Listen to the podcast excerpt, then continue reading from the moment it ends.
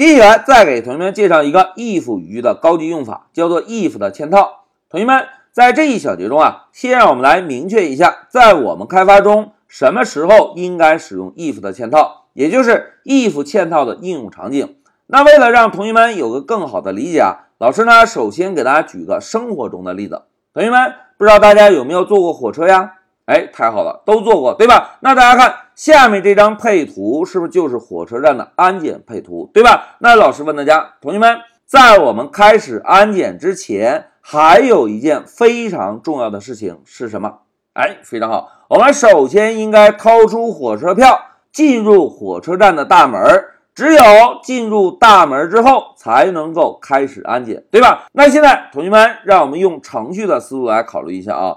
第一步要判断我们手里有没有火车票，对吧？只有火车票这个条件满足之后，是不是第二步才开始进行安检？在安检的过程中呢，要判断我们的行李中有没有危险品。哎，这是两个判断。但是同学们考虑一下，这两个判断有什么样的关系啊？哎，非常好。这两个判断有前后的关系，对吧？前面一个判断呢是要判断我们手里面有没有火车票，只有这个条件满足的前提下，才开始进行第二个判断。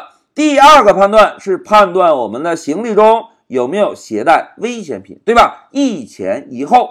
好，明确了生活中的案例之后，再让我们看一下程序世界中什么时候要使用 if 嵌套。同学们看啊。在我们开发的时候，如果在之前一个条件判断满足的前提下，我们希望增加额外的判断时，哎，就需要使用到 if 嵌套了。譬如老师刚刚举的例子，之前的条件呢，就是是否有火车票。当这个条件满足之后，我们呢再增加额外的判断，判断我们的随身行李是否有危险品。哎，一前一后。如果我们碰到这种条件判断的需求啊，就应该使用 if 嵌套来解决。哎，有的同学提出一个非常好的问题，老师，这里有两个条件，那么之前我们学习过 else，同样也可以判断多个条件啊。那 if 嵌套又跟 else 有什么区别呢？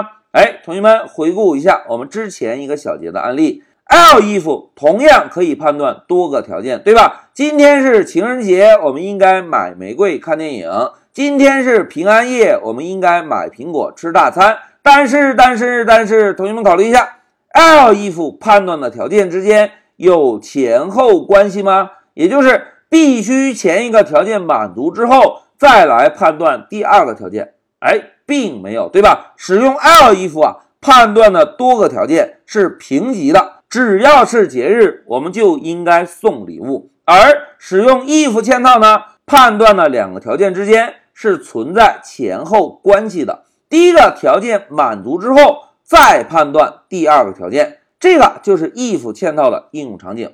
好，讲到这里啊，老师呢就先给大家介绍了一下，在我们程序开发时，什么时候会用到 if 嵌套。一句话讲，if 嵌套是判断多个有前后依赖关系的条件，之前一个条件满足的情况下，再增加额外的条件判断时，就需要使用到 if 判断了。那现在老师先暂停一下视频。